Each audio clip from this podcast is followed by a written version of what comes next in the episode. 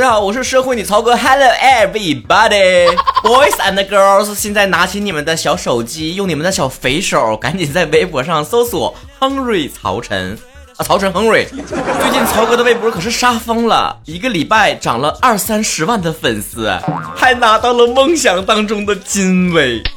你这你知道啥叫金威吗？就是最近一个月之内阅读量超过一千万。啊？那位哥，那位老姐问我得到金威的感觉啊，就还行吧。如果你再不关注我的话，今天的我你爱答不理，明天你可就高攀不起了。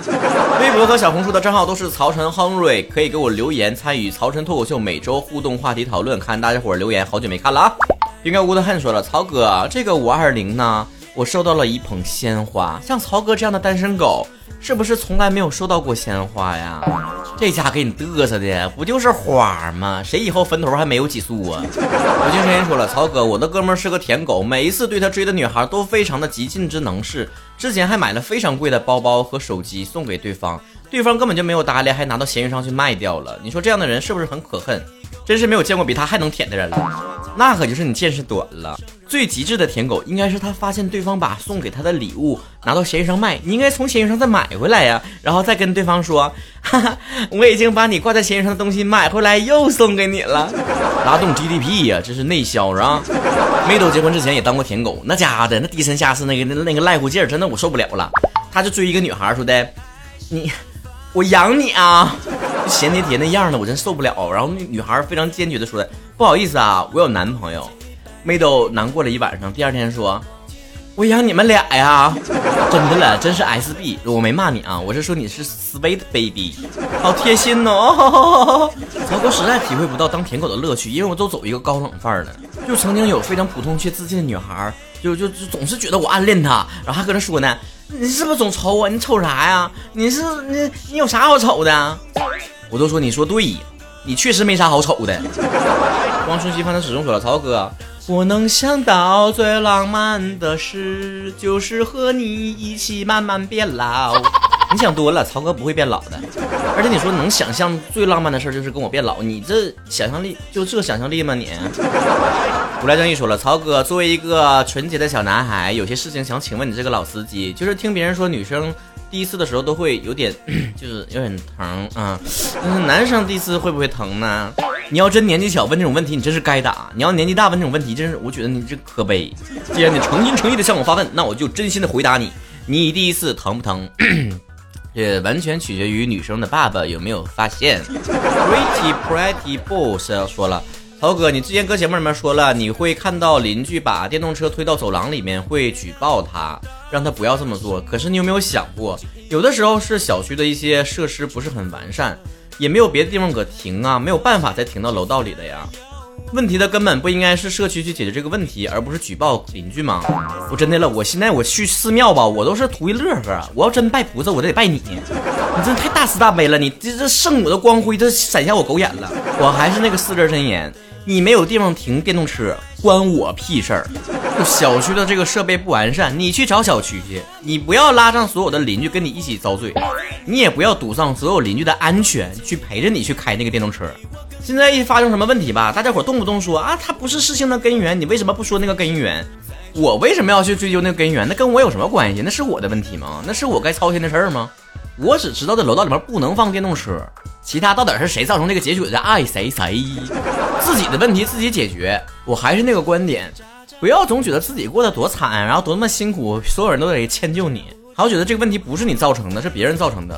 即便是因为别人给你造成了问题，你也没有权利去制造新的问题去影响别人，懂吗？最近和梅六说，曹哥，我真的是喜欢你好多年了，你真的是又有趣又可爱，长得又好看，真的真的真的非常非常喜欢你。我有个大胆的想法，不知道可不可说？说呗。我跟你讲，你要真的那么喜欢我的话，你就好好努力啊，好好努力，好好挣钱。等我结婚的时候，你多随点份子。这个罗东枪说了，曹哥，每一次想到跟你同样都是文科生，觉得非常自豪，因为我们文科生在生活当中经常受到不公平的待遇和歧视。你有没有过这样的经历？咋没有呢？我就发现吧，就那些理科生们，如果偶尔看看那个文科的书，大家伙都说了，哎，这个人真是好好学呀，真是博学多才。如果像我们文科生看看理科书，大家伙的反应只会是，哼，你看得懂吗你？嗯，看不懂，就是玩儿。然后这浣熊芭比 Q 说了，曹哥，最近网上关于普信男的说法非常非常的多，你怎么看呢？你是普信男吗？我是男菩萨。普信男不是综艺里面出来那个梗吗？说他如此的普通，却如此的自信。其实人家原来的梗呢，是指那些自负的人，对吧？你自己不知道自己几斤几两的那玩意你还嘚瑟，但只能说用词不当。那应该说。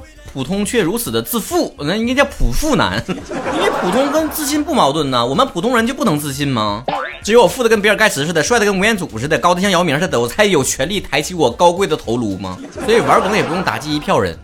这里边界限就在于，爱自己呢本身没啥毛病，区别就在于过于自恋就会让人觉得恶心，而能很好的接纳自己，才能自信放光芒。人整说自信的女孩最美丽。我跟你讲，老爷们不能被 PUA 了，你得支棱起来。